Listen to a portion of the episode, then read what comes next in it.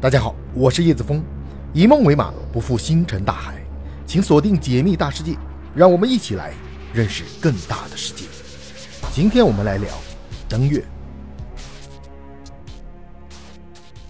在上世纪六十年代，正处于美苏冷战时期，当时两国为了争夺世界的霸权，便在各个领域展开一系列的竞争追逐，其中为了彰显航天实力，开始向太空发展。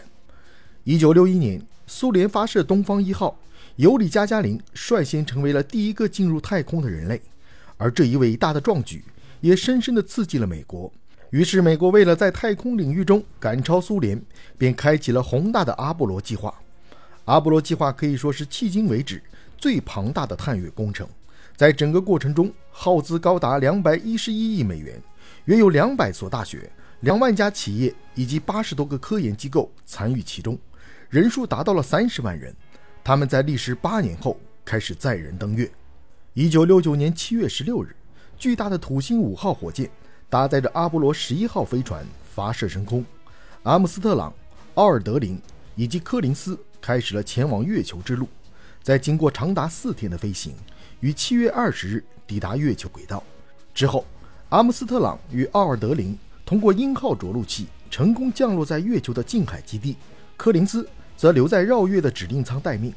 一九六九年七月二十一日，当鹰号登月舱降落约六个半小时后，阿姆斯特朗首先走出登月舱，并在月球表面踩下了人类的第一个脚印。他说道：“这虽然是我的一小步，但却是人类的一大步。”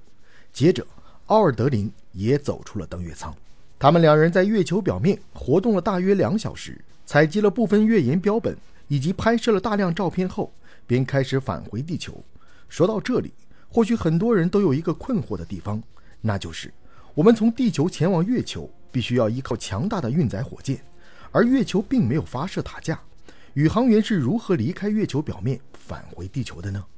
我们知道，一个物体要围绕一个星球做圆周运动，其速度必须要达到该星球的第一宇宙速度。